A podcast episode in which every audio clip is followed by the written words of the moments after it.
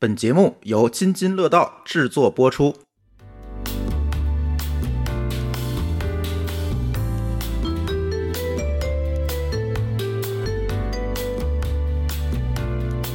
欢迎大家来到新一期的《老公不在家》。那我今天很荣幸的请到了这个津津乐道的主播舒淇老师来我的节目哈，我们就其实约了挺久的，是吧？一直对呀没碰上，然后在来北京这几天终于见到面，然后约一期录制这样子。我觉得我们俩想约串台，约了得有两年了吧？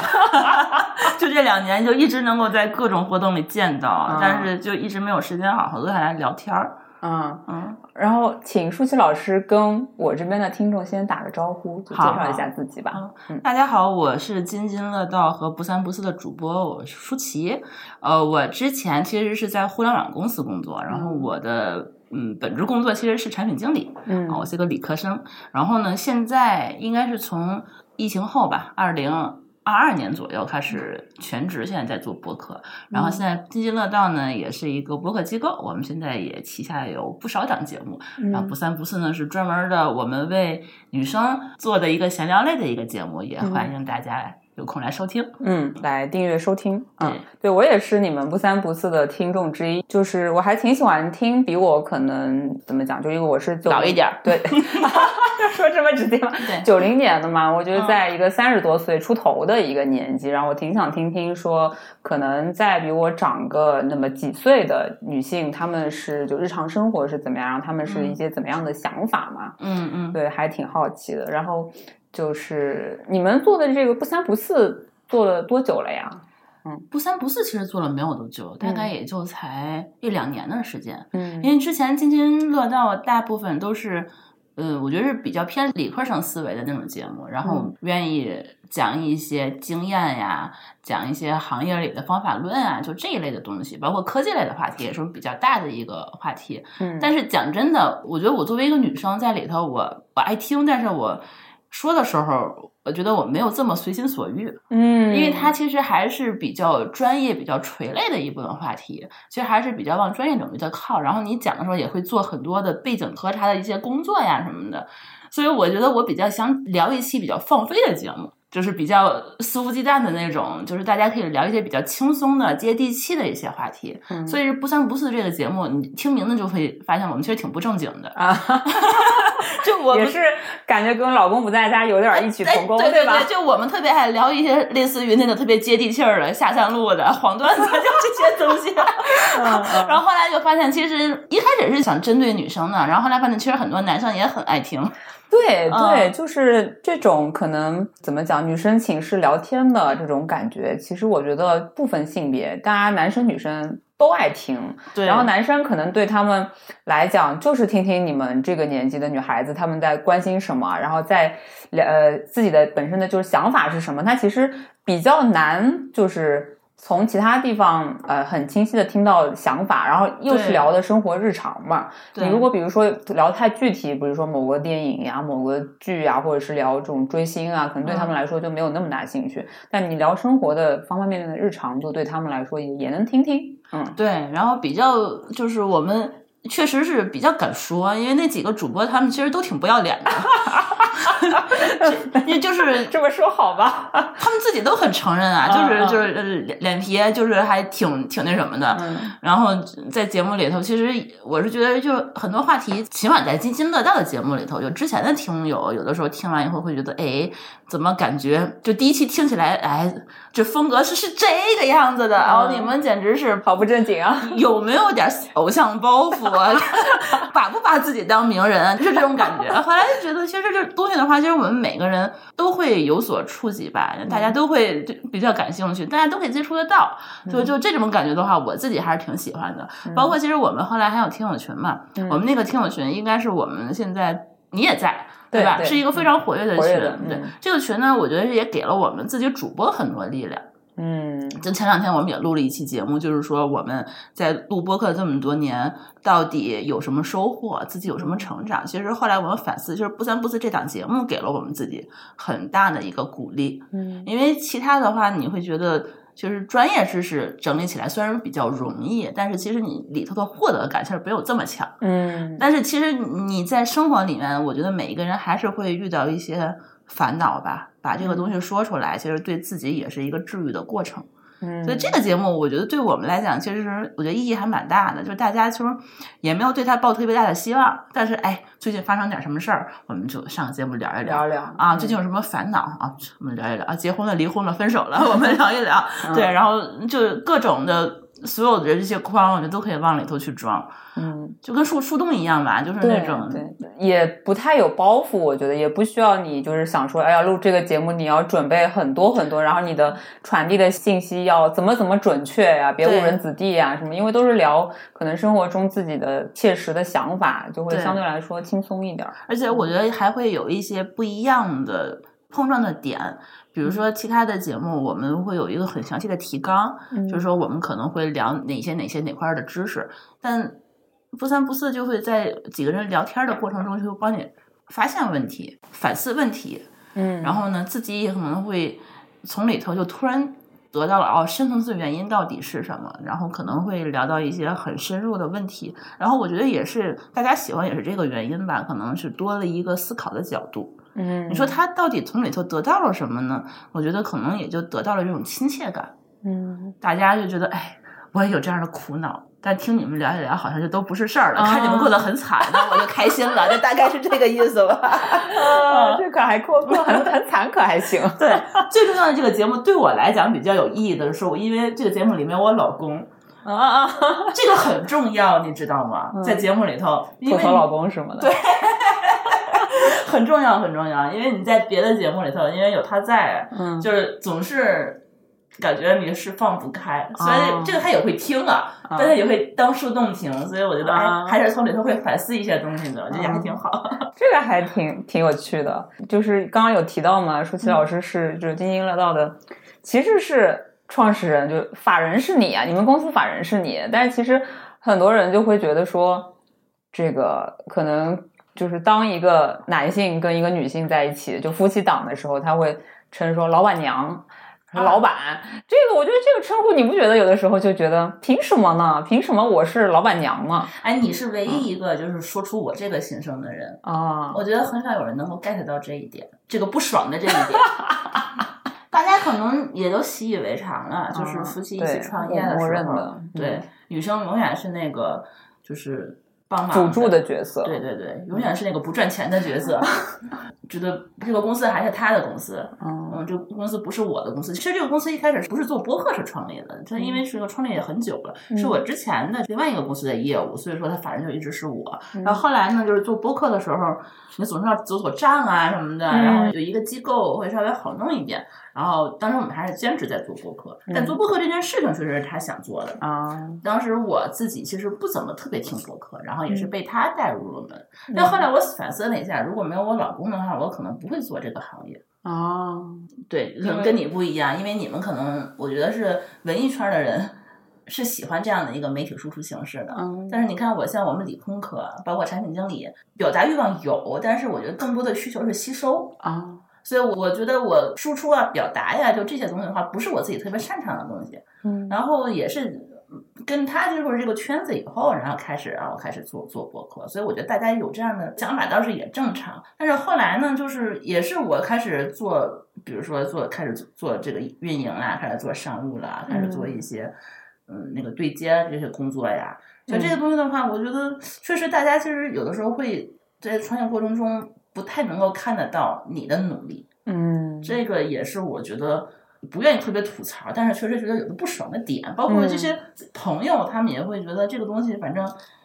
赚钱都是老公赚的，花钱都是我花的，我买什么东西都是老公掏钱，嗯，就不爽。这个我要说了，嗯，不三不四，现在商务也很多啊，很多啊，很多啊，很多。那个你看这个粉丝数可能不是最多，但是就是大家就喜欢你们节目，然后喜欢去投啊，投广告或者接有商务啊什么的嘛。对我觉得这不就挺好的嘛？这也是个证明，对吧？对，能证明是我们自己还是有一定能力的，是吧？对呀也是有实力的。就是你是被天的，就是被这个市场所认可的呀。对对，大家还是很喜欢的。这个价值是被这个怎么讲，品牌方也好，或者说平台也好，都看得见的。对，然后你们这个聊天的形式也是大家挺挺愿意去接受的吧？我觉得那不就够了吗？凭什么只有他们那些就男性可以去定义说到底应该这个节目该怎么弄，然后该怎么赚钱，该怎么商业化？对吧？嗯，对，我觉得就是播客领域，很多时候女主播的很多的可以去掏心掏肺的，可以去把自己的所思所想和生活状态里面的一些东西比较轻易吧，我只能说比较轻易的能够讲出来，是一个天然的优势。就你我会想说，哎，有个男主播在那边啪啦啪啦讲一堆自己的情感故事呀，或者是什么？好奇怪，你有点奇怪的，对，嗯，就是我觉得他们能不能？哎，你聊出点不一样的，我觉得可能会会会，我觉得还啊，就比较特殊的那种。哦，我觉得还好，比如说，哎，比如说上次李叔跟那个呃樊一茹还有那个关雅关雅迪他们那里那一期的话，我就印象很深刻。他们就讲了一个我从来没有想过男生的原生家庭会对他们造成这么大的一个影响。这类的话题，我觉得还是 OK 的。但是如果几个大老爷们在那谈谈情说爱的，我觉得。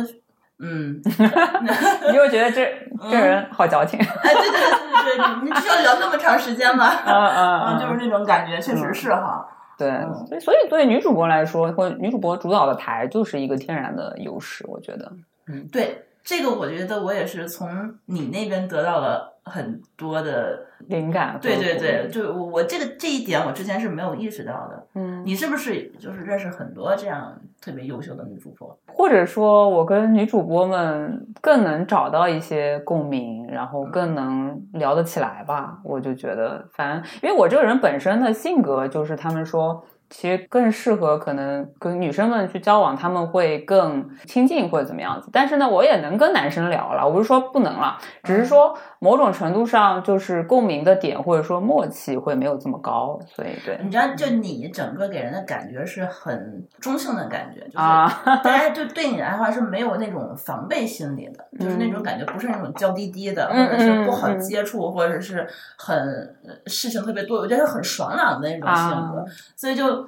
就是每次聊天的话，就觉得哎，应该不会有特别大的麻烦吧？啊，对，就是不会说就要求很多呀，或者说就比较龟毛呀。的对对，所以就就会感觉交流比较顺畅，然后可能也有挺多的女主播也跟我私下交流过，说哎，要来我这个台，可能是他们原来的就是说台里面很多东西不适合讲，比如说很私密的情感话题呀，或者是什么的这种。哎，也可以来我这边讲一下，但是我因为 最近比较忙，还没有时间一个个去拜访。哎，我特别喜欢你这个节目的名字 啊，叫“老公不在家”。我觉得这句话充满了故事。对，就我当时就是，你知道这个名字是怎么来的吗？是就是大概半年前吧，然后我老公确实呢不在家，出差就是出长差，出的频次不低嘛，可能然后一出就出了差不多一个多月到两个月之间吧。然后就长期不在家，然后那个时候他不在家的时候，我就跟闺蜜啊，然后朋友啊就开始打电话，晚上打电话打很晚嘛，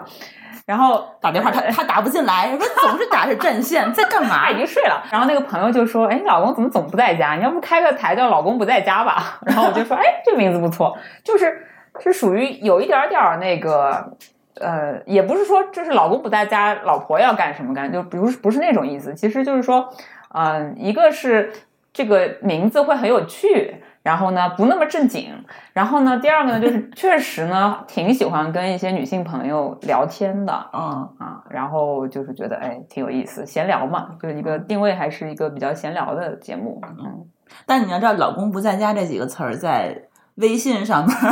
可是被禁的，对，微博上也不能写。然后我就你有知道吗？当时，然后我当时不知道啊，但这个名字我真的觉得还挺妙的，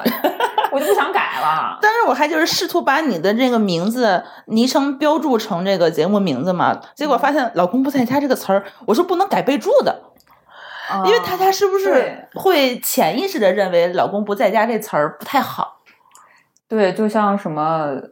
就但你很奇怪，好像老婆不在家是可以的，是吧？我没有测试过，但就是好像就是确实是个问题，就为什么嗯老公不在家，这个有什么？老婆不在家就可以改，微信你为什么有这样的刻板印象是吧？对呀、对，好，呃，对，就是挺奇怪的，反正没办法，那就这样吧。我就觉得也是一个不能改就不能改吧，反正就播客的平台，像小宇宙什么喜马众还是能上嘛。这个只要不不反对，就是不把我这名字呃算作违规，这就可以了。应该还好，他有没有说不在家干什么？他只是我我发现只是比如说微博上面，然后微信上面的就是备注不能，然后简介也不行，但是你在啊内容里面写这个好像是没有问题的。OK，嗯，所以老公不在家，你们到底都在干嘛？老公不可忙了是吧？可忙了，就又你是不是特别盼着老公不在家？总要说你赶快出门吧。老公在家，我也忙我自己的。啊我也跟不跟不在家一个待遇。啊 就老公不在家，然后老婆也经常不在家，对我也经常不在家。没有啦，没有啦，就是我是觉得，就是其实当初取这个名字的意思，就是不是说老公真的盼望老公老是不在家，我就可能可以去干啥，而是说呢，就是因为我老公其实还挺支持我做这个事情，他从来都没有限制过。然后呢，我经常有的时候录音的时候，请朋友来我家里面，或者说我要录音了，就把他赶到里面的小房间里面去，哦 让他不要出来，不要出声，然后他就很听话。你没有想过就把他邀请过来一起加入，就跟大王和他南哥一样吗？没有，他一个是他本身的就是性格，他不太会愿意就是说一些自己有关的事儿，他不哦太善于就是表达观点，他不太就他更多是一个倾听的角色。那你可以让他当捧哏儿的，就是你说他听，然后给你？别了吧，我有更好的捧哏的对象，我为什么要找他呢？啊，还有呢，他说正经话题的时候，他容易结巴，他容易，哦，紧张，嗯，嗯，那不太适合让他剪辑放松，放松一下。对剪辑后期量很大。就让他爱干自己的事儿就干干自己的事儿，然后他还有很多的，他他这个人就是个人兴趣比较多，他喜欢音乐嘛，然后他最近还在家里面练吉他，然后还在弹琴，然后就是就是喜欢就很多的爱好嘛，然后就喜欢自己一个人在家宅着，然后做自己的事儿，听听音乐呀，弹弹琴呀。哦，等于说他的性格是一个宅家性格是吗？他不爱嗯出门儿，对，就除了被逼要出差的话，他是属于呢，你真的让他去跟别人沟通，他也可以沟通，但是呢，他就是跟人深交的这个圈子比较少，因为是上海人嘛。嗯然后他就是属于平时，比如说，嗯、出去跟人呃吃饭呀、聊天啊，都是就是同学的圈子会更多。他跟同事都不怎么出去玩儿的，就属于一个比较内敛，然后比较喜欢有稳定的关系网络的这么一个人。然后他也对我的朋友，他也没有那么感兴趣啊，所以呢，这个就变这个我们家里面的关系就变成，其实我是可以去。了解他的朋友，因为他的其实同学比较多。那同学呢，就是在一个地方，然后嗯年纪也差不多，大家也会有一些就是共同话题，然后也会有一些同学的，就是伴侣啊什么一起可以过来聊天跟晚上吃饭的，也有这样的情况。但他就不太愿意去融入我的圈子吧。嗯，因为但是我的圈子也很杂，你知道吗？你的性格会不会跟他一比算是比较开朗外向呢？哎，对，我你是 E 型还是 I 型？我以前是 ISTJ，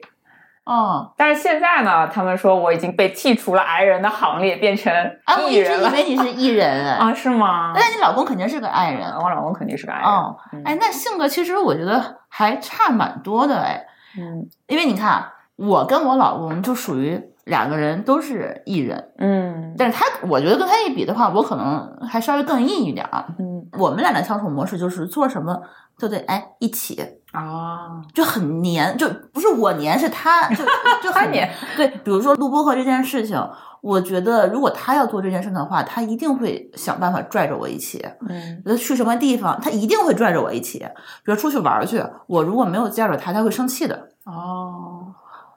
是吗？我可能以前是这个性格，但现在，因为我以前是这样子，就是还是比较矮人的。我是有这个阶段，我从比较矮的那一边，其实过这两年录播课也是打开了自己很多嘛，嗯，然后逐渐的变成一个相对偏艺的艺人的这么一个性格。然后呢，但我知道从癌到 E 的这个阶段，所以我其实很能理解癌人的他们一些就痛苦啊，或者说在这个社交场合的一些点，其实我都很清楚，因为我有有有过那个阶段所以。你不想逼他了是吗？呃，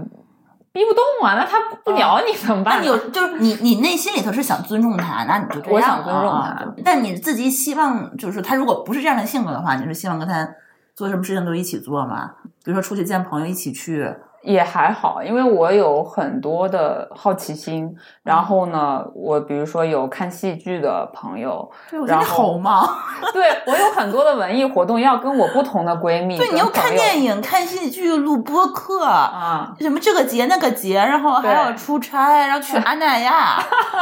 我的天！生活的非常的对你还要上班，还要加班，然后还有下午茶，下午茶，我就根本叫老婆不在家才对吧？老公一天到晚都在家，好吗？是，没有。然后我就觉得，嗯，因为我们其实互相都愿意给对方一些空间，嗯但是呢，你就会发现跟这个人相处，因为我已经跟他结婚，就七今年是第七年了嘛，哇哦，啊，也算是一个比较久的磨合的比较好的就是情况了。然后你就会发现说，你真的要让他什么事情就是支持你、陪你一起做，他只要不是工作上面忙的，嗯在一个就是比较有时间的状态，他一定会陪你一起做的。我觉得这点是我对我老公还蛮好的地方吧。嗯那我就问一个问题啊，嗯比如说你有一个新电影想看，嗯，你是首选跟老公一起看，还是首选跟闺蜜一起看？要看这个电影。他感不感兴趣？你知道我最气的一点，我最近发现，真的这个男人啊，这个结婚前跟结婚后就是两种样是不是？对，但是呢，我确实觉得看文艺片还是跟我闺蜜啊、朋友一起比较好，嗯因为她天生不太喜欢看特别文艺的片，然后她喜欢看科幻的，然后喜欢看那种哦，呃大片儿偏大片儿一点儿的，就是或者是视觉效果特别好，比如说奥本海默就是他点名要看的，芭比就是他点名说他不要看的，哦，他还会跟你商量，就是你想看，他会说我不看，然后你可以跟别人看，他会同意这件事情，是吧？对呀、真好，哎呦，羡慕。不是我现在甚至都要找他，就是死命的拽着他去看电影，就、哦。因为他，哎，他这个人属于国产片有什么可看？就是有一股论调说国产片没什么可看，到时候网上都会有。然后他就 不喜欢去影院看国产片，然后他只看可能就是大片儿大片儿、视觉盛宴那种，对对对对好莱坞大片，对嗯然后呢，但这个类型里面你也要挑，就是要拽着他去看那个他感兴趣的，比如说芭比，他就不感兴趣。那个算不上好莱坞大片儿，可也算也算，但有有没有朋友就是男性朋友就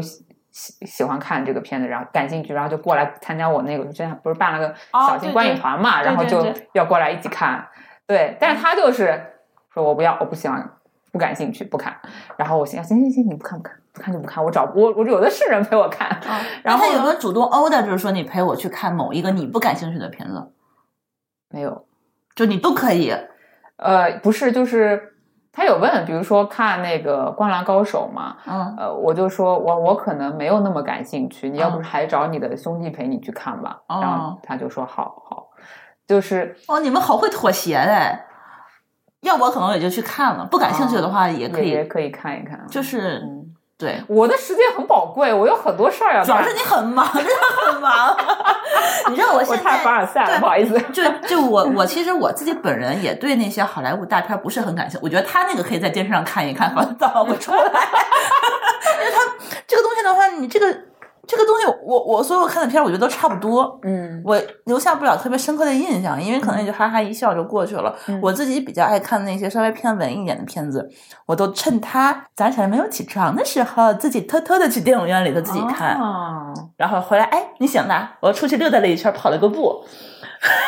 嗯，因为我其实叫闺蜜也很麻烦，因为有的时候闺蜜也住得很远啊什么的，还得约时间，嗯还得专门出去一趟。对，有些现在我现在开始慢慢的学会了，有些事情我自己去做，我不用带着她去做。嗯，对，嗯，反正我们其实双方当然一定是会，你会感觉到他有些东西是很想跟你一起干的。嗯然后比如说，那比如出差了很久嘛，嗯那出差很久回来的时候，你们就找点事儿一起做嘛。我是嗯觉得这个我也是 OK 的，可以接受。比如说，不论是在家里面或者在在外面，就看电影啊，去吃个饭之类的，或者说是在家里面看一些，比如最近看那个《月下》嘛，因为他比较还比较喜欢看就音乐相关的，不论是综艺或者是其他形式的东西。那么就《月下》是一个我可以跟他。就是一起看的内容，因为我本身其实也也喜欢看这类的综艺，嗯就是也也以前年轻时候也经常跑来跑去什么周周去看嘛，嗯。那只是说可能就是每个礼拜有那么一个固定的时间，可以跟他坐下来一起看一看这个综艺，然后两个人可以就是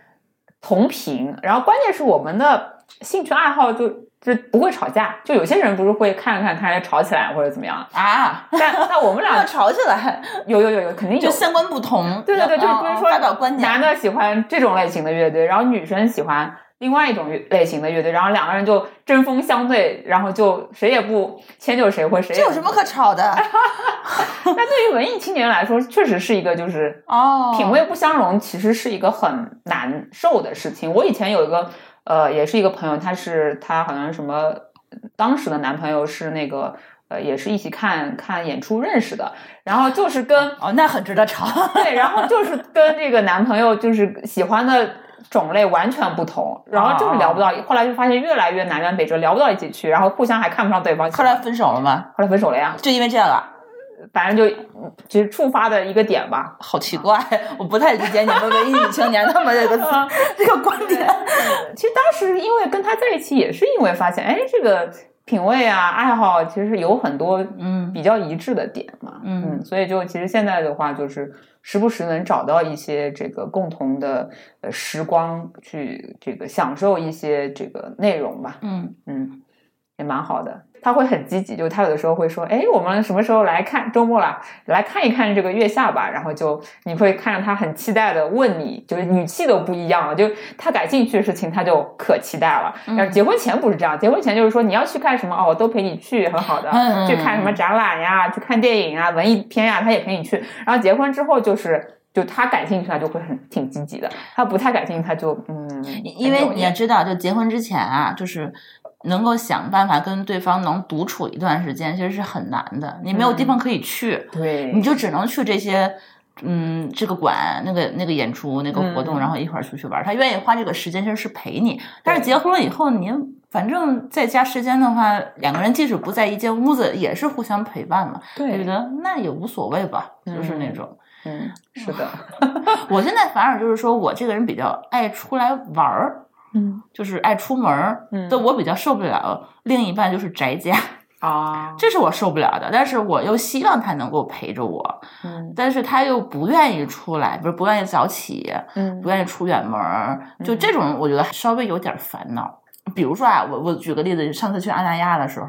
到了海边儿，到阿那亚的话，我觉得像我们这种人，肯定就说啊，我们去海边逛啊，我们去吹海风，嗯我们去喝咖啡，然后我们去拍照片儿。然后他当时就搬行李到了民宿了嘛，说啊，我为什么要去外面找个咖啡馆写代码？我不能在屋里头写代码吗？就就就这种感觉，就是说我我就我为什么要出去？反正在哪儿做都是一样的，我一定要在家里做，就那种感觉。然后我觉得啊，好宅哟、他不懂情绪嘛，不懂你看着美景写代码是不一样的。啊，这个对啊，我觉得好宅。然后就是我们俩就是从那咖啡馆出来以后，想去买东西，走着走着就开始往回来的地方要走，走着走着就离我们那个民宿越来越近。我说我不要回去。我要继续往那边去玩儿，就总想给他就是往其他的地方去拽，你就问就是，我觉得还是一个就是一个稍微有点内向，稍微还是一个爱玩的性格，稍微有点会有点冲突。嗯嗯，那你觉得？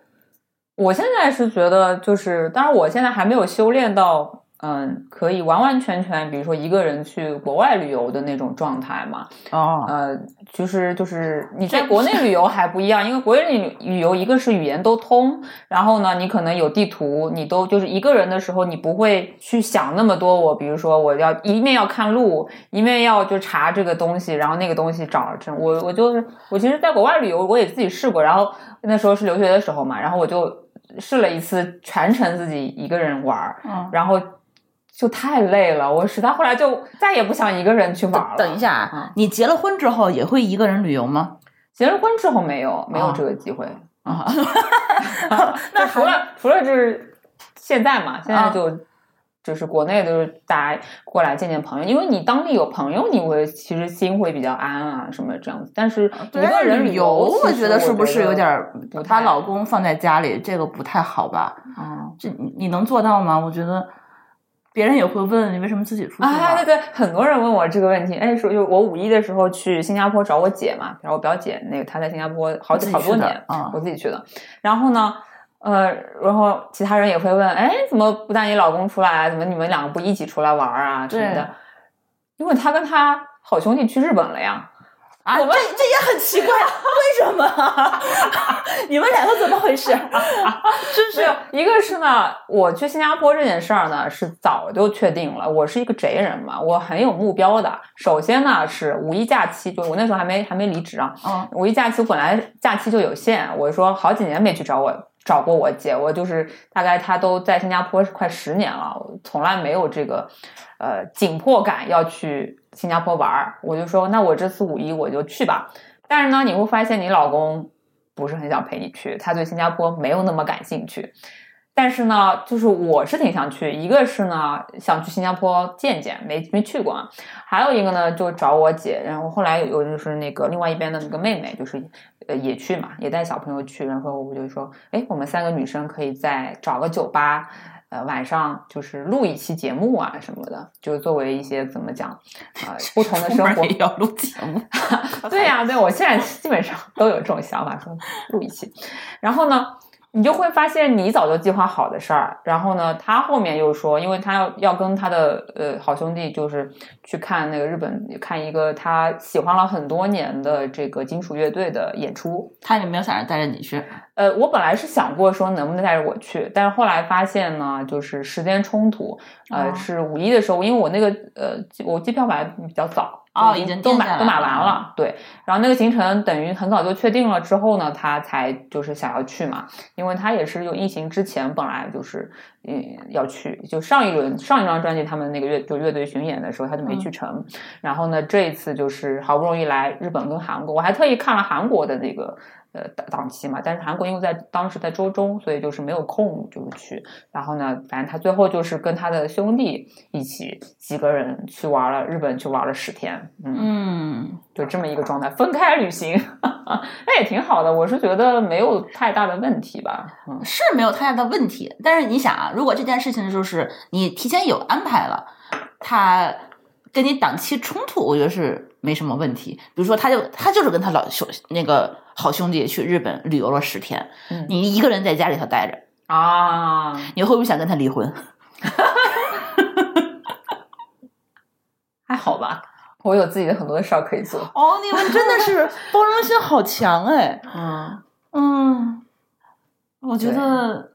对，但是你反过来，你想想，他也是一样的感受呀，嗯就是老婆在那儿出去玩儿，各种开心，然后留我一个人在家，他也会有一些他自己的失落感吧。就有一年的呃妇女节，嗯我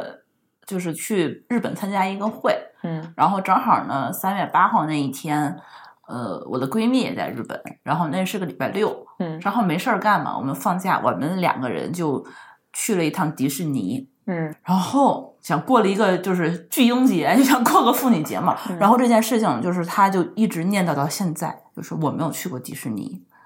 我还说你一个男生你会想去迪士尼吗？他说不会，他也不会。但是我去了迪士尼，他没有去，嗯他就没有爽到我的那种感觉。哎，啊就是呃，我觉得男生可能要粘起人来也挺讨厌的，就是那种感觉，就是哎，你爽到了，我没爽。虽然我不喜欢，但是我不想，就是要不你也别去，就是天哪，就就对，所以现在有的时候我做什么事情的话，有的时候会迁就他，就是你不想做，那我们就都不去做了。就我觉得可能确实是也也会有一点点遗憾，但有的时候我会觉得说，那他有时候也会妥协着说，哦，你如果这么想去的话，那我陪你一块儿去。嗯嗯，可能就是确实是我们两个人的这个。对这件事情哈，就是一起玩儿、一起嗯出去、或者一起 happy 这件事情，嗯，形成习惯了吧？因为我结婚时间还蛮长的。嗯但是后来我也会发现的话，其实我没有朋友哎，就我的朋友都不会跟我出去玩儿哎。啊，就因为老要带老公一起对，他会觉得说，哎，我才不要当你的拖油瓶，嗯我才不要当就电灯泡什么的。就前两天，我跟那个不三不四的另外一个主播说，咱们去爬山吧，因为他也想爬山。我说，那我们去爬北京长平的山，说跟你们两个人一起嘛？不要。嗯我说啊，为什么就被嫌弃了？嗯。那朱峰老师呢？他会跟他的男生朋友一起出去玩吗？他会叫着我一起，嗯，他去什么地方都会叫着我，就算第一反应他会叫着我一起。哦，但是他除非你比如说要去钓鱼，我可能也就不去了。嗯比如说要去录录播课，我可能也就不去了，我又听不懂。嗯，就这种东西就算了。我是觉得，就每个每每一段亲密关系，每一段夫妻，他们都有他们自己的就是相处模式。我不是说，就是说我这我跟我老公这种模式，就其实看听着挺独立，都都互相都挺独立，挺能给对方空间的，一定好。但是我是觉得，那就是婚姻当中，它确实是需要大家有来有往的迁就对方，嗯呃，才能达到某种的平衡。但这个东西就是说，你们自己觉得不会受到太大程度上的限制，或者说是呃，就是被禁锢住了那种，就没有到很有压力的时候，我觉得就。就还好哎，就反正就看每段亲密关系，其实有各种不同的模式，它都是能够成立的。我反而会觉得有的时候，其实因为我在可能，哎，我在我们家话语权比较大吧，可能。嗯 然后呢，就是就是我老公是属于你不迁就我，你也得迁就我的那种状态。然后呢，我要干什么事儿就拿我没办法的那种状态。然后比如说我一录节目请家里人来，然后我特别是不太好意思去。有一次是他那天就是从外地出差回来，嗯啊、礼拜五的晚上才到，然后我礼拜六，呃，对我礼拜六没有，礼拜天，呃，就想尝试录一个拍一个视频，然后呢，我就跟他说，我礼拜天要拍视频，然后他等于就没有怎么休息嘛，然后礼拜六就在跟我一起就是买东西，然后装设备，然后就陪我在那儿弄这一整套东西，我就有的时候觉得还挺感恩的，就他一直可以，只要没有空没有大事的时候就陪我一起干这些事儿。但是呢，对，但实际的行为上，很多时候还是没有叫上他，没有啦。就我是觉得，嗯，我觉得其实这样，其实我觉得也还不错哎，嗯因为有的时候我会觉得自己的社交圈越来越小了，嗯就是社交圈都在网上，都在微信里，就会有那种感觉。因为有的时候就互相朋友也认识太多，嗯，就全都是这个圈子的人，嗯，然后他每次做什么事情的话，也是会叫着我，所以他的朋友其实我好多都认识，认识对，都嗯认识。就是我自己，呃，跟我自己的朋友单独出去玩儿的概率现在变得越来越少了，也有，但是，嗯，你不像你这个频率，啊，嗯。嗯，大部分第一反应的话还是叫他，这个嗯我在这里就要非常有点犀利的问题啊。啊，那周峰老师是属于他，就是跟你们一块玩的时候，跟你的朋友也一块玩的时候，他是那个话比较刷手机的多的。人。啊、他是刷手机的人，我以为他是其实话比较多的人。没有没有，他是大部分情况下就是他在那儿就行了，他陪你在那儿，就是你你可以玩你的，但是他得在。嗯。哪怕我去环球影城自己去玩儿，但是他在下面给你看包或者去溜达也行，但是他就是得在，嗯，就就我也不知道为什么，可能就是他，我觉得可能男生的这种安全感也是靠这个，有的有的人可能是靠这个得到的，就是我我我我得时刻能够陪着你。才可以，我就会，其实我觉得这个对他来讲，这个人格是觉得还还挺反差的。对他不是摩羯座的吗？是吗？对对对对对，我我就跟别人一说的话，别人说啊，他怎么这样的？他一点也不像，有点反差萌那种感觉。但他就是这么粘人，就很奇怪。他也不是那种就在我朋友面前，他愿意特别张扬，或者是就是大谈阔论的那种人，没有，完全没有。嗯甚至他可以当做一个小透明。嗯我跟我的姐妹在那喝下午茶，在那儿默默起来去结账，就那种。啊那，我觉得也挺有意思的。嗯，我觉得我自己是摩羯的，我、嗯我感觉就是，比如说有需要的时候，就是比如说，其实我们的安全感还是来自于就是我说的嘛，就我老公经常我说什么事情他会支持我，他会就是陪我一起一块干啊，或者干嗯什么。就确实，我们的安全感会来，就是来自于别人的支持或者别人的需要。这个东西对我们来说还是某种程度上蛮就是蛮重要的吧。虽然可能你本身帮不了太多，就是提 太多意见或者是什么，但是就是这种陪伴的感觉，或者你你的意识上面是说，我就很支持你做这个事儿，我也不阻拦你，我也不会抱怨或者干什么，这个确实是挺重要的一个事情。就是感觉，如果你要说摩羯座的话，我瞬间能够理解了，就是你们两个人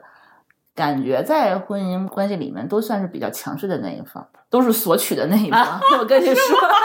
你不觉得吗？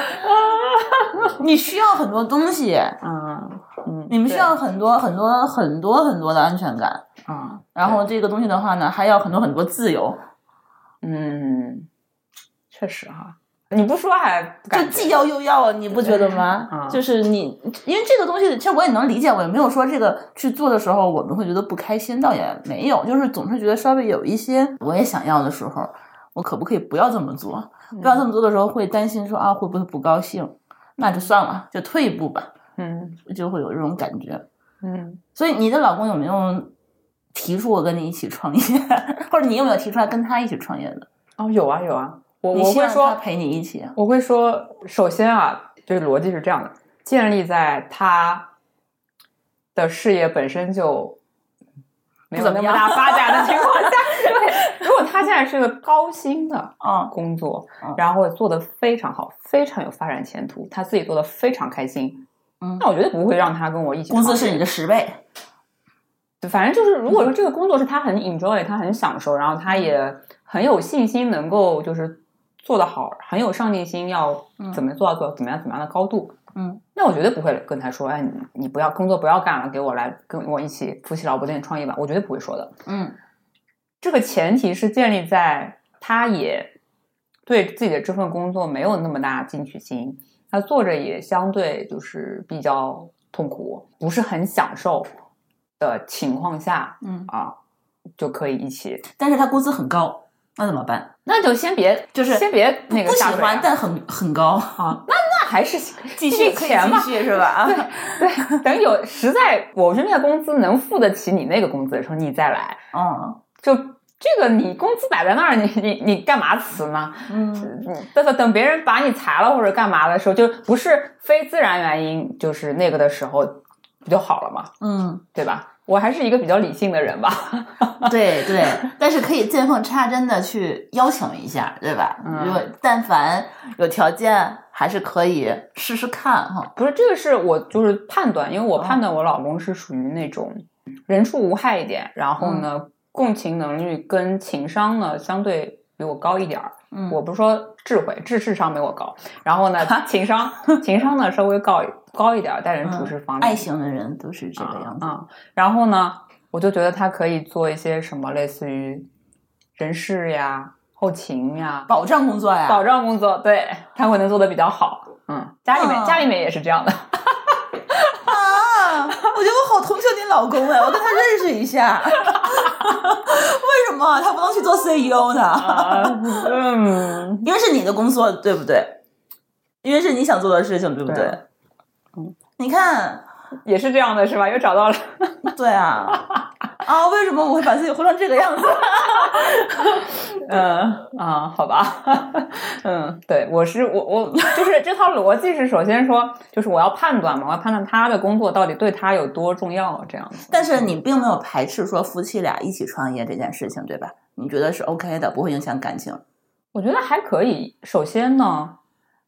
我不是一个完全听不进意见的人。嗯如果呢，他真的就是一起创业的时候，有一些意见，我也是可以参考的。有些意见也可以忽略的。对，嗯，然后呢 这才是重点，我跟你说。然然后呢，就是属于，就是属于呢，有他的帮忙，当然就最好了。那你就这人力成本是省了的呀。哦，你是生气？你可能会跟我老公成为朋友，我觉得。对这这期播客录完，朱峰老师说：“哎，这车厘子想法跟我好像，我也是这么想的。为什么为什么那个想哭了是为什么这个车厘子的老公可以包容他，舒淇老师不能包容我？嗯，他就想不通了，他越来越想不通了，太搞笑了。对，但但是前提是是可能是基于他自己也没有什么事情干，嗯对吧？然后你觉得反正干什么都是干，还不如给自己干。嗯，也没有啦，就暂时对对，反正但是说白了，这个事儿其实还是我自己的事儿，嗯就我不能完全要求他对我无限制的，就是说呃包容呀、妥协呀，嗯就是还是要考虑他的这个想法。那你不能说因为就是为了省一个人力成本，然后把它拿过来当免费劳动力用吧？我觉得这个东西就是价值是对等的。嗯嗯，其实我现在遇到一个问题，就是、嗯就基于刚才这个话题，嗯。比如说我们现在在一起创业了，嗯，这个公司是他做的，嗯。然后呢邀请我跟他一起参与，嗯，那站在你的立场上，他会觉得这是他想做的事情，对吧？我是一个帮忙的，嗯。然后呢，在工作上的话呢，会不会相当于他就是我的领导？嗯。但是在生活里头，我是他的领导，哎，嗯。就有的时候我会觉得这个角色我不太能够转变过来。嗯，就是我现在印象里头很深刻的，以后就是少数的几次几次非常激烈的争吵，嗯其实都是在这个条件下我转变不过来，然后引发的。其实不是大事儿，我觉得嗯就是现在一想想看的话，其实也不是说我们两个人完全不适合创业，他就是。我觉得可能都就是我自己处理起来不是很专业，并没有完全的把感情、家庭和生活和工作分开。嗯就是在有一些问题的上面的话呢，哎呀，就是确实我也自己在置口气，嗯就觉得啊，为什么我一定要听你的？嗯然后为什么我不能够按照我的想法去做？然后我也会觉得说，哦，那是我们两个人一起创业的事情，为什么我都要听你的？为什么每件事情都要听你的？嗯这个公司就是你一个人的吗？然后我自己算什么？我又是公司法人，我只是借你一个名字嘛，就会稍微会有一些些不平衡。嗯然后每次就是不想跟他一起做的时候，都会基于这样的的一个情当下情绪的一个就直接的反应。但是其实后来反思了一下，觉得好像是自我自己做的也也不是很好，嗯，就是就非得要就是那种逆反心理，就是突然上头的时候，就会冒出这样的一个不冷静的一个一个思考来。那我觉得这个时候有的时候也还尽量的希望自己能够克制一下。我也知道这样不太好，对感情也不好，对工作也不太好，总会有这样的想法。会有的，嗯会是一个呃，怎么讲？因为你毕竟你们两个人就是一起生活，也一起创业嘛，是有的时候这个角色是很难分开的呀，嗯对吧？但是我是觉得，反正我是一个蛮 T 的人吧。就是 T 是什么 T 是就是呃 F 跟 T 嘛，就 MBTI 里面啊第三第三项 T 啊，我也是 T，啊，T 是就是呃叫什么 choose 吧，还是 thinking 哦 thinking，、就是说你其实是一个更判断理性的逻辑去判断的。然后呢，F 的人就是属于他是就是感性的判断，他比较喜欢你，他就会跟你聊得很来。然后如果他是就是说不太喜欢你，你说什么他都觉得不太爽，就这种、这种感觉嘛。嗯然后其实我们俩都是个都是比较 T 的，嗯啊，但是他比我 T 可能稍微弱一点，我感觉。完，我的 T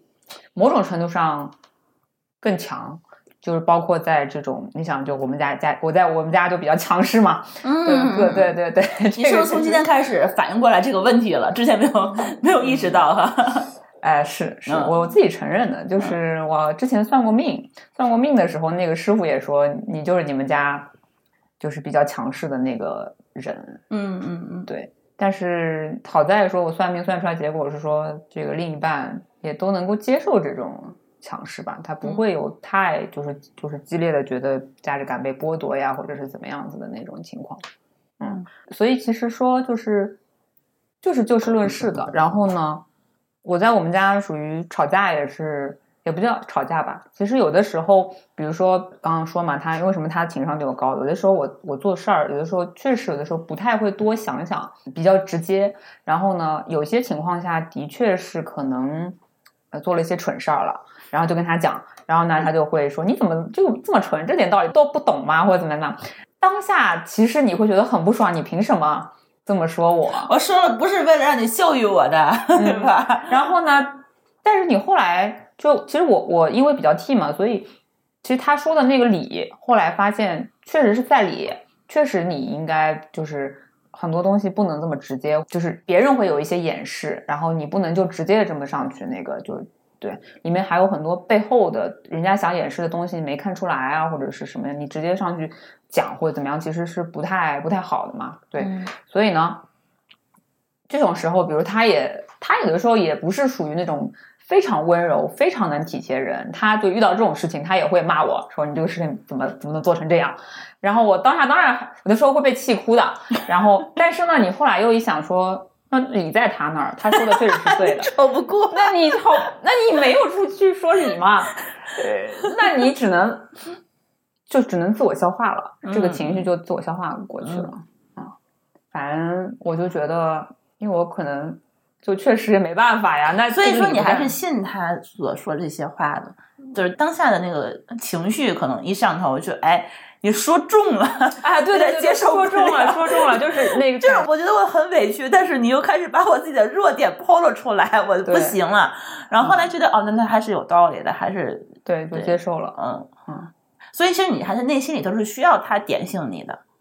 对啊，所以就判断说，很多的交往的过程当中，判断说他情商是比我高一点儿，他为人处事是比我更嗯妥帖一点儿嘛，所以有的嗯时候确实就会依赖他这个去去判断一下，或者说是就是依赖他去呃帮忙去干点事儿。所以我说，哎，他可以做比如人事啊这种 这种这种角色。好气哦！我这只能做人事。我跟你说啊，就就这个时候，我为什么觉得你老公很气？我跟你讲，就是明明你们摩羯座嗯很强势，嗯又很需要对方，嗯嗯，就这个很矛盾，你知道吗？有的时候你要自己掌控很多事情，有的时候你又离不开别人。对就有的时候我会觉得我自己哦，我想反抗的时候，你再这么就是这么强势，我就一定要反抗了反抗之后，对方的那种表达出来的时候，他的不安全感，你就觉得啊、好可怜。哎呀，我说我又做不到，又要心软。你说啊，那算了吧，反正也是为了自己家的事情，也是为了我们自己要创业的项目，嗯你就不跟他置气了。但是我觉得，他有时候一旦你透露出来说老子不干了，先哭的是他，你知道吗？嗯 这哦。我觉得跟你这个想法就特别像。嗯，好吧，我倒还真没有遇到过这这种情况，啊，就是没有到这种程度对，因为因为他还没有，嗯。毕竟还没有跟你一起做，就就这种依赖感的时候，让我觉得，哎，好像又算对摩羯座确实是一个又缺乏安全感，又有的时候其实没有那么容易就信任人或者怎么样子的。对，好像是哎，对，然后他他又是很很爱操心，他很想掌控很多事儿，但是他一个人他知道他自己一个人忙不过来。对，他需要一个助理。对所以我现在反思的话，我整个人生就是他的助理。啊，天哪，你有这种感觉啊？哎呀，倒也不至于啊，比如说不三不四的我其实也是在其他的项目里头，其实也是自己出来做过很很多年，嗯但是就每次回想起来的话，就我给别人的印象都会觉得你是他的秘书吗？嗯因为我们俩其实在一起的时候就是在创业，嗯我其实就算是他的，当时就算是他的同事兼啊，所以我当时这么不招我同事待见，可能是这个原因。哦，你自己没有意识，当时没有意识到，对吧？对，所以我们同事好多很大的反应可能是这个原因，可能会觉得我会被潜规则之类的。啊，然后突然有点回想起来这件事的话，觉得好像有点怪怪的。但是你现在就是你按照正常人的逻辑来讲的话，其实是一个互相依赖、互相需要的这么一个过程。嗯嗯，明白，我明白这个意思。但这个事儿，我觉得对于女性来说，在职场就很容易被人家误解呀，对吧？就是我之前那个有一个朋友也跟我讲过，说就是其实你不是，就是其实里面没有很多的这种潜规则，但是呢，人家就会觉得你好像得到了一些可能快速得到了一些就高于你本身的就是嗯应该走的路径去达到得到的东西之后，你是不是被潜规则或者你的男领导或者怎么样的就潜规则了，对就走了这个，这个太正常不过。我好多朋友都遇到过这种情况。而且我当时就是很多我们周边的朋友就发现我们俩这件事情的时候，他第一反应就是不是祝福你，他说、啊，我发现你们俩之间的事情，嗯。就感觉这是一个不可见人的事情。嗯。就是也不被祝福的事情，就是让我当时我觉得其实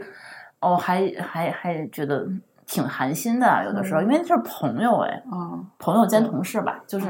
就那种关系，我们觉得好像大家好像还不是说很能够理解当时的这个处境，就在过创业过程中怎么能够互相帮忙、互相扶持，就这个状态，我觉得好像，哎，你想想有点心酸哎。嗯就这个，现在我一想的话，其实确实也是，我觉得可能大部分人也理解不了这种相恨相杀的感觉。嗯，这肯定不是你的错。嗯这个我有很多朋友都跟我讲过这种情况，就被误解嘛，然后甚至，但我觉得你是就比较好的一点是承受了这种这种压力，或者你当时没想这么多，然后就也继续干你自己应该干的事儿了。对，后来他就离职了。啊，对啊，然后这个事儿就是说我很多女性朋友，她们的情况就是女生换了个公司，就辞职了。对，女生去换了个赛道，或者这种情况，我觉得这个是非哦常可惜的事情。就是因为他承受不了这样的舆论压力吗，对，他没有选择分手，是吧？某种程度上就是被误解，嗯然后可能被人就是指指点点，然后呢，被人觉得你是就是被潜规则，或者是你你通过什么手段得到了你不应该得到的东西，然后但其实你自己本身是又很冤枉，你其实并没有得到什么不应该得到的，只是说可能对方觉得你呃很就是很值得被培养啊，或者是怎么样子了嘛？对，其实有的时候你会想，在这个条件下，女生可能会是付出更多的那一个，嗯因为这样的压力其实很大，这个压力不会给到男生那边，嗯，对的，嗯，他不会觉得男生你做错了什么，他会觉得这个女生你有问题，你是不是做了一些什么私下的东西？嗯是。后来还好，我跟当时的那些朋友也不怎么联系了。确实是有一段时间，我觉得还刚开始就是结婚之前那段时间不是很愉快的。嗯嗯但是这也是因为其实我有了那一段创业的经历，才能够让我们俩其实能够顺利的走进婚姻。嗯因为那个时候其实你是知道这个人他是需要你的，他是依赖你的，嗯并且他其实并不是这么容易信任每一个人。他的这种防御心理一一旦卸下来的话，他对一个人的这种依赖性其实是非常非常强。嗯就让你能够看到说，哦，那我可能是被需要的，他也是不会离开我，这种安全感其实很强烈。嗯这也是当时我觉得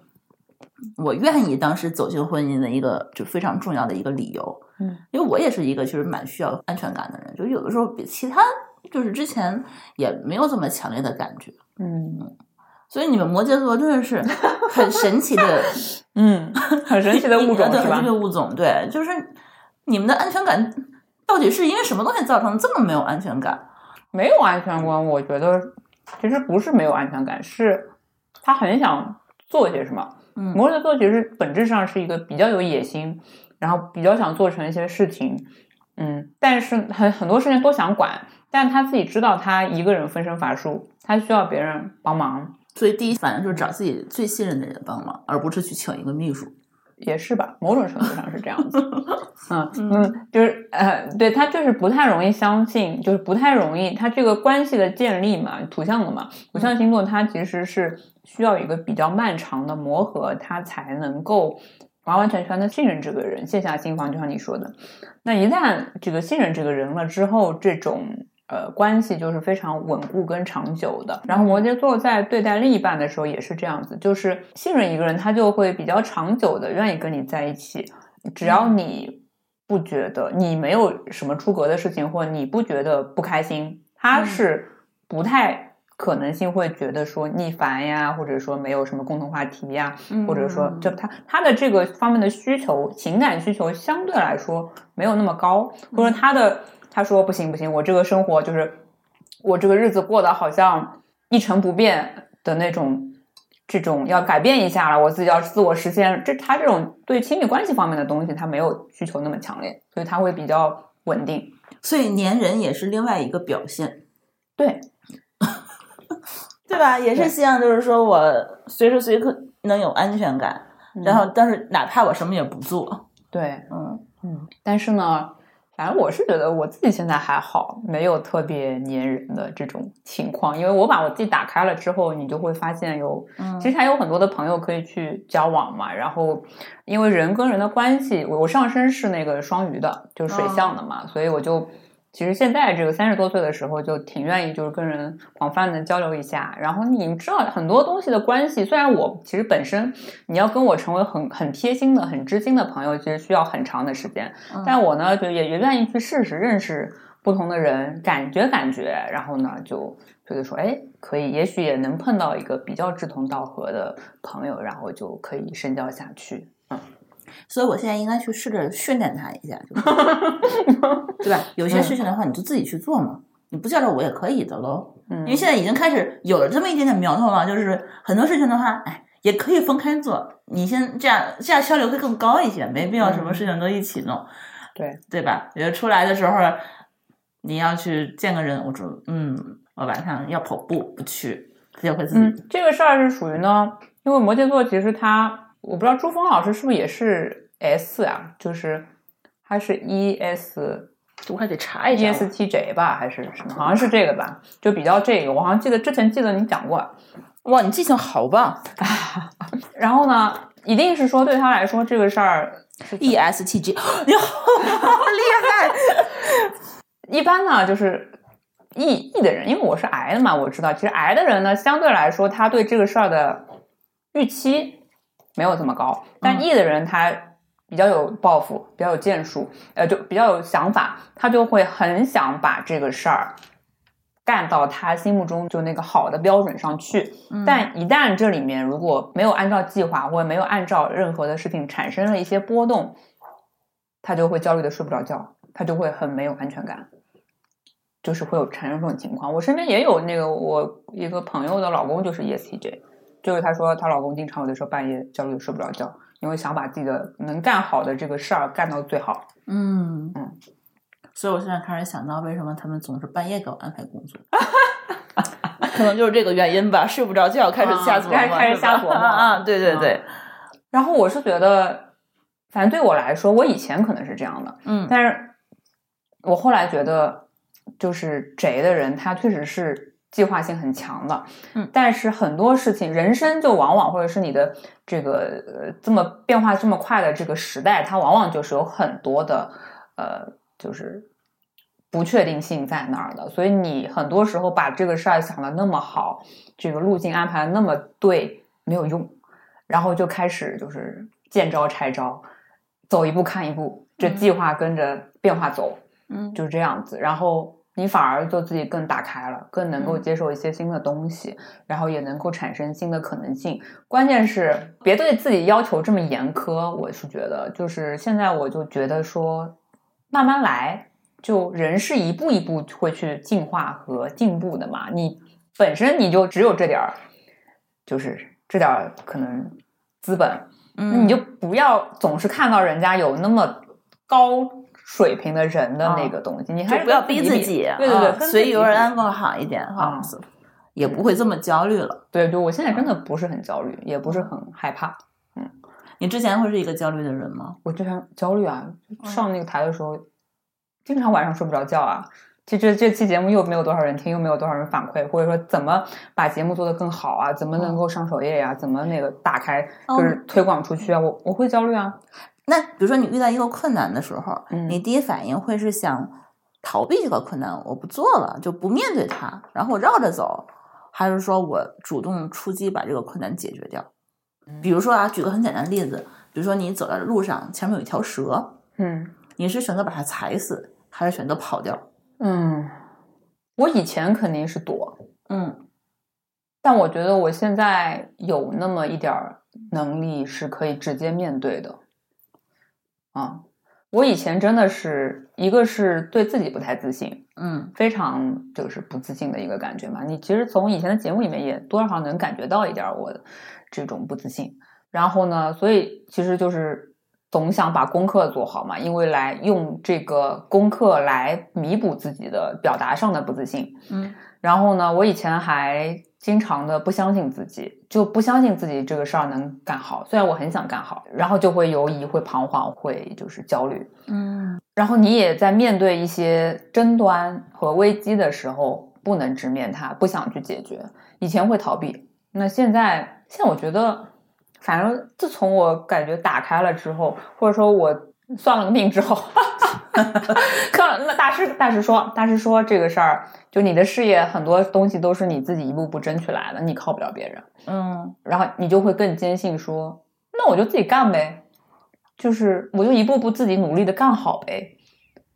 就更相信了自己之后，我反而现在面对一些困难、面对一些危险或面对一些挑战的时候，就不彷徨了，嗯就想说我怎么样，就直接去做了，就想说我怎么把这个事情能够比较好的做好，而不是会去。逃避，但我觉得，如果说真的是对，就是这件事情对你本身是非常棘手的事件，你一定是会有一些犹疑，要么就是比如说去请教别人，去请教朋友之类的，要么就是自己就是舒缓两天，再调节一下，然后仔细的思考一下，沉淀一下，嗯。看怎么样的方式就是最好嘛。嗯。对，但是反正就不太会再想要去第一反应是逃避，不去嗯。面对，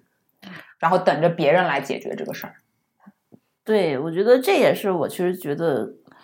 嗯，从另一半身上学的，就学学到的一些成长吧。就之前我后来又有反思，我为什么把自己的人生活得越来越窄，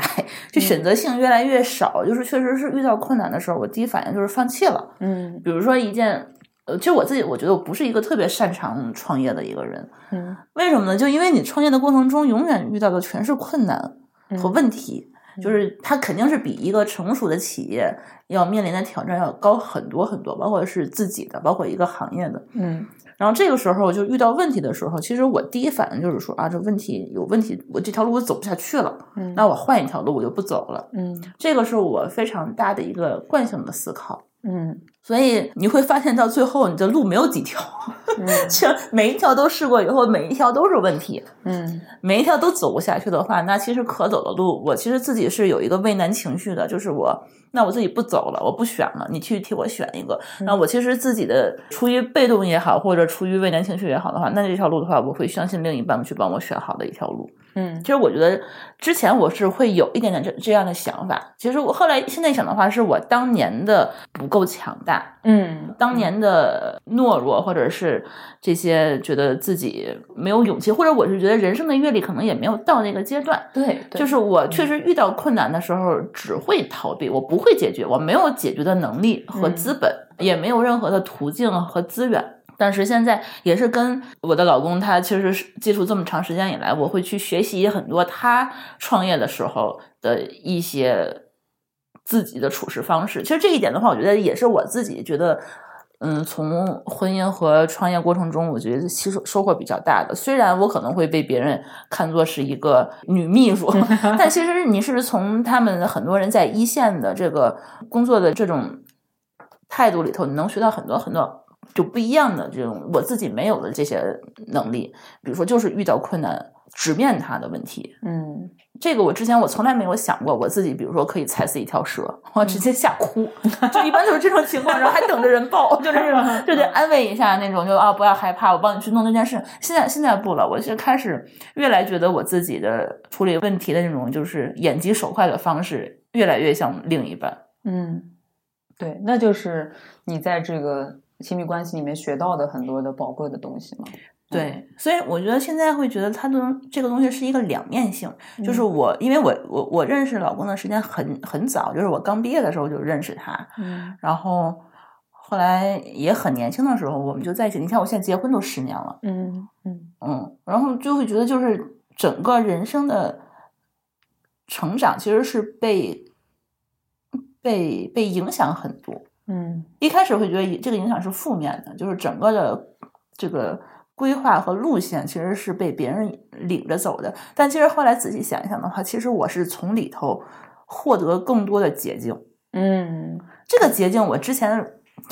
就是没有意识到，可能跟别人理解的捷径是不一样的。嗯他们可能会觉得那个捷径是就跟你自己本身的付出所不匹配的资源是一个捷径，但后来我觉得的话，确实是我自己因为这个站到了一个更高的高度，嗯想了一些其实我当下的这个心态接触不到的问题嗯和一些思考的方式，包括他其实年龄比我稍微大几岁，嗯然后影响我又早。我确实觉得那个东西的话，如果回看的话，这几年我的心态可能会比同龄人要更成熟一些。嗯就是确实是，就是我觉得想的东西会不太一样。这个东西现的话是也是有利有弊。嗯我觉得自己的话，其实很多思考的点，我确实觉得自己还已经跟当年不太一样了，嗯，更像一个成年人了。嗯，那不就对挺好的对吗对对，嗯反正每一种路径，只要能够帮到自己，让自己更成熟，更成为一个更完整的人，我觉得就是对挺好的事情。对，因为本身其实两个人的性格永远是互补的嘛，就是很有可能我身上也有对方没有的东西，嗯比如说。你看，你也能够知道说你老公身上有一些你所欠缺的东西对。那这个东西的话，其实是我也能够看到，说我会有一点是他没有的，嗯哦，我比他更强一点的东西嗯。然后呢，随着我年龄的增长，然后我的这些优势其实是更大的被发挥了出来。嗯我的弱势也在这个成长的过程中，通过潜移默化的学习嗯和模仿，弥补了很多。嗯我会觉得自己就是跟之前一比的话，我明显是短板没有了，消失了，优势会更擅长了。嗯那有的时候我会觉得我自己变成了一个。跟他之间就是年轻的时候的差距没有这么大的一个反差。嗯年轻的时候，我觉得我自己更像是一个辅助的心态。嗯，现在我觉得我自己长大了，有的时候会觉得自己哦，好像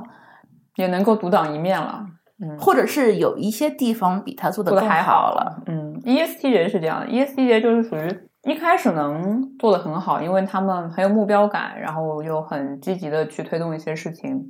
呃，能够非常的如鱼得水的在一个大型的就可能企业里面或者怎么样的做的比较好。嗯但是问题就是 ST 就是太想按部就班的把事情做好了之后，他的就是 F 的这方面的。就是给人的这个 feeling 的这方面的感性的东西就不太够，嗯然后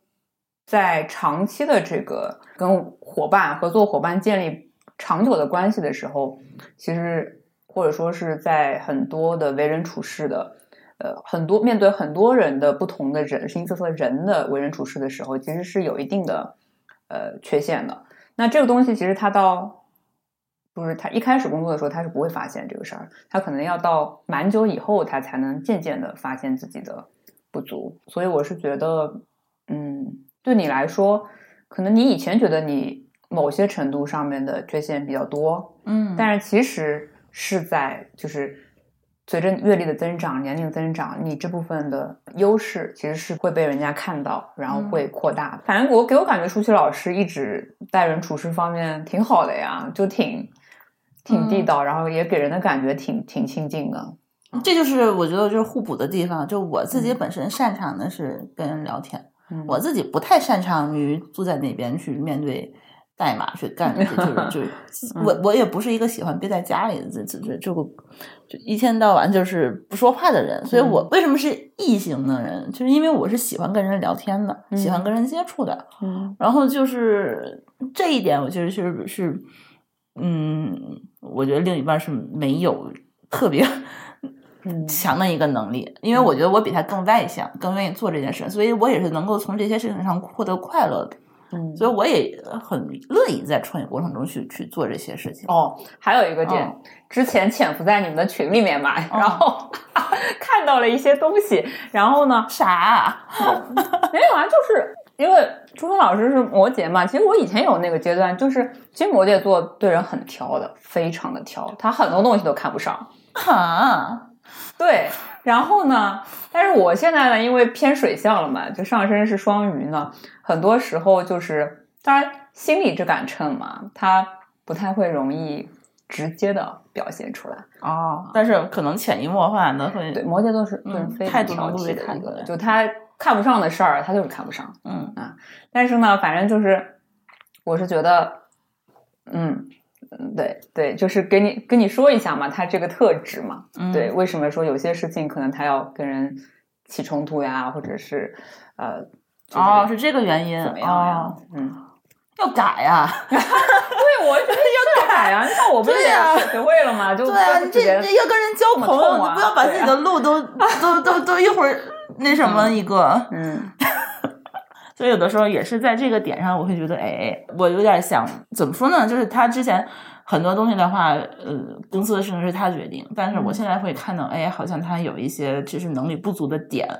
我也希望就是说，这在这个点上，你如果不擅长的话，那你就不要过多的参与了。嗯那就由我来做。嗯，因为我其实已经不是之前的那种什么也做不好的那种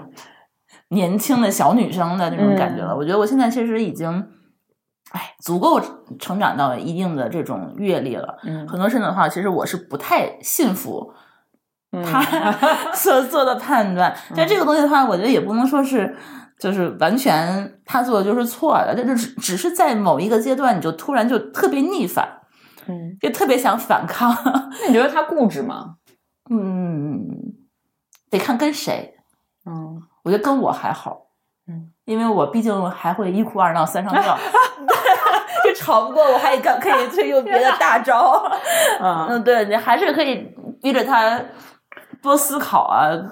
你你吵过一天可以吵一一个礼拜什么这种，但是你要是但我觉得别人可能会有一点，嗯，但他会有那种情况，就是说你说的理我都懂，但是我就是不愿意用这个方式去完成，就会比较犟嘛。哎，我觉得这也得看着谁说。嗯我觉得如果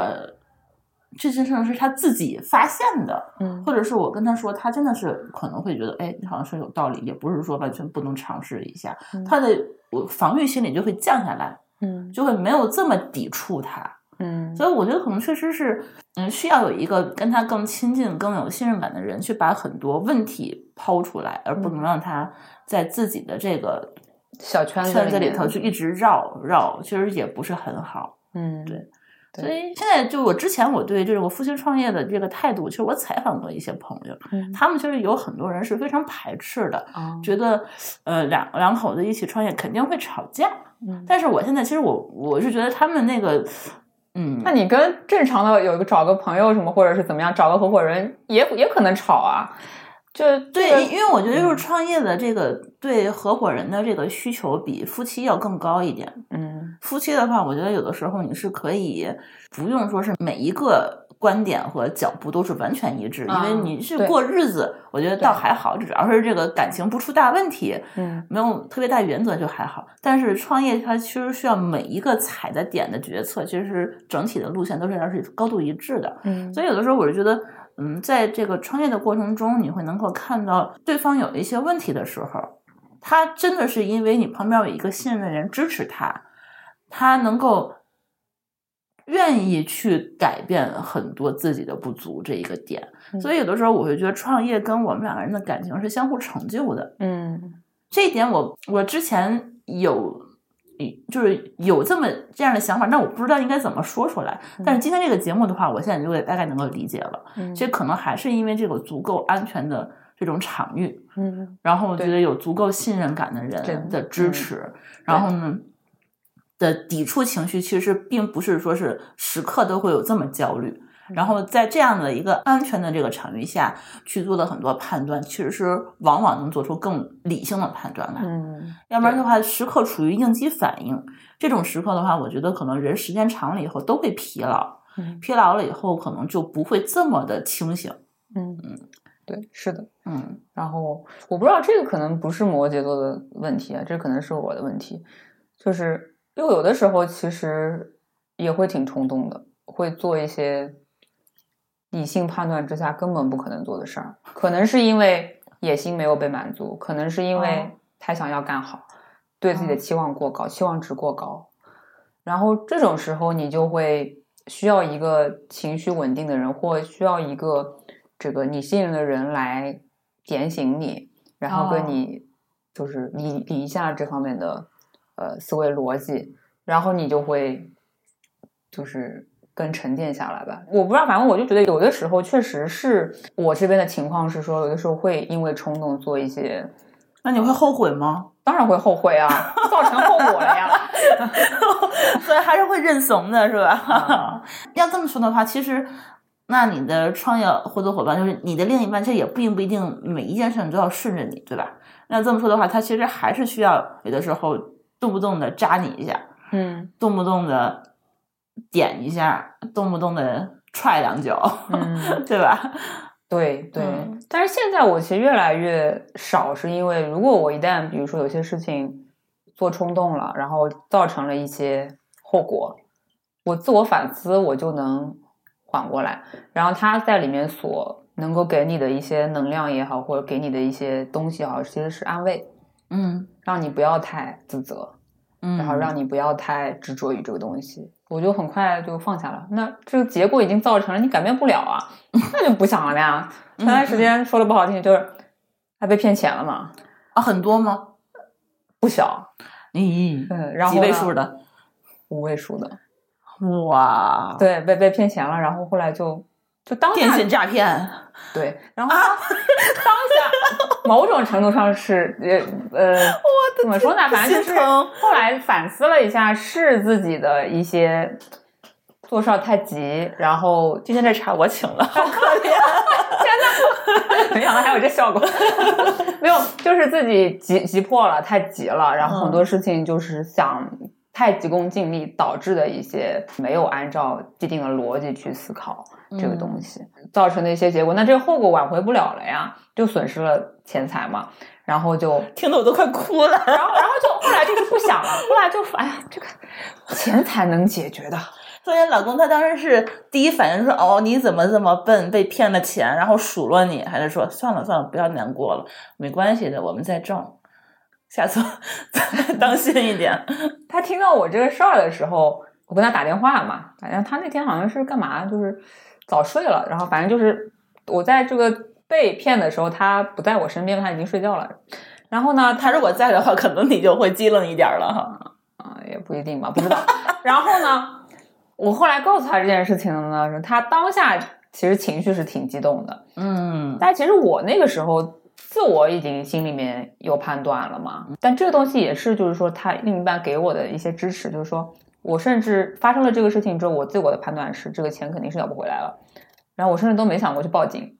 但是他说：“那你去报个案啊，你得试一试呀，或者怎么样的。”那后来反正我行行吧，那就后来就去报警啊、备案啊什么，就是那个了一下。虽然我知道这个结果是不会变，就这个这种类型的诈骗一般根本就追不回来的。嗯对，但是有可能会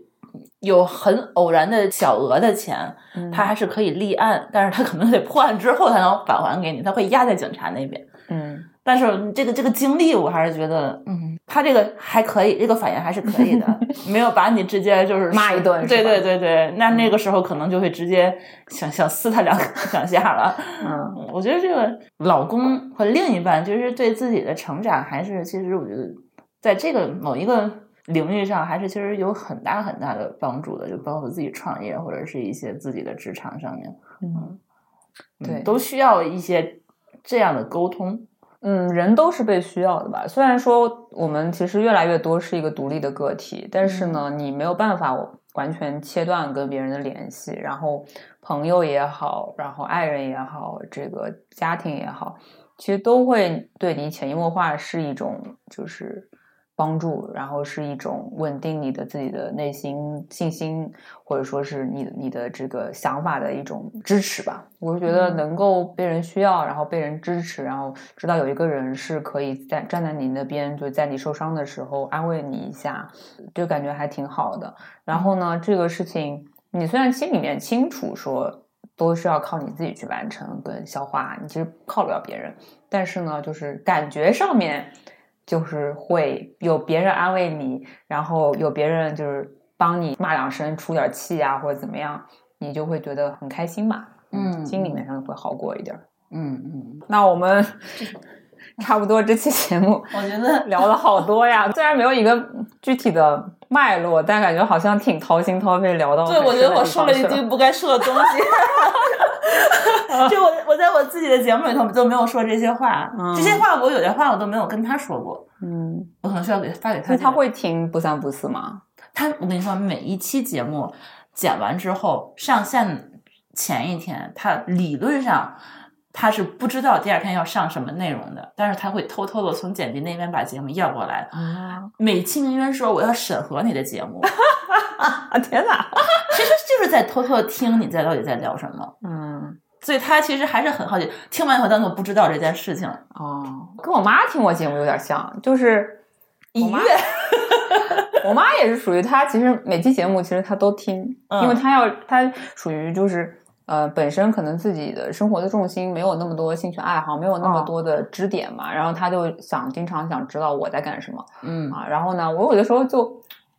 我不是那种特别就我们土象不是那种特别善于表达的嘛，然后我就说就烦了，不想告诉你在哪儿，我为什么要告诉总时时刻刻汇报，嗯，就我在哪儿呢？但是呢，通过听我的节目，他就了解我的动向跟我的想法，但是呢，他也就不说，不太会就是说，哎，你这个节目怎么？怎么跟人家这么讲话？说是你怎么啊？这是这是最好的，就是以悦，对对对，不去发表意见，对，嗯。对，我觉得这是对。如如果真的是每一句话还得给你点评一下、回复一下的话，我觉得就压力就很大。嗯，就做节目的时候就会想说啊，我妈妈要听，然后我能不能聊？你看，就像我今天说了这么多，我的压力就还好，因为他从来不会说是介意我在节目里头吐槽他过多或者影响他人设，因为他毕竟在节目里头走精英路线。特别搞笑的吗？怎么办啊？我今天讲了他很多问题。嗯，你有觉得我说了他很多坏话吗？还好吧。你有没有觉得他变成一个更萌的人，更可爱的人？对呀，这不是丰富他的人设的这个。之前会觉得他是一个那样的一本正经的，对对。现在会觉得他好像是一个正常人了，对吧？对。其实我做不三不四，就是希望我自己回归一个正常人，可以去表达一些这些东西的地方。嗯。好，那今天差不多聊了这么多，跟舒淇老师也是非常感谢舒淇老师能够来到老公不在家，然后聊一聊很多以前没有讲过的话题也好，事情也好。嗯，好的，那今天我们这期节目就到这里啦，嗯，下期再见，拜拜，拜拜。感谢您收听本期节目。本期播客节目由津津乐道制作播出。你也可以在我们的官网 d a o 点 f m 找到我们的更多内容作品。如果您喜欢我们的节目，欢迎在微信、微博、朋友圈等社交媒体转发分享。您的分享对我们而言十分重要。如果您希望与我们互动，可以关注我们的微信公众号“津津乐道播客”，天津的津，欢乐的乐，道路的道。在关注后按提示操作即可加入我们的听友社群。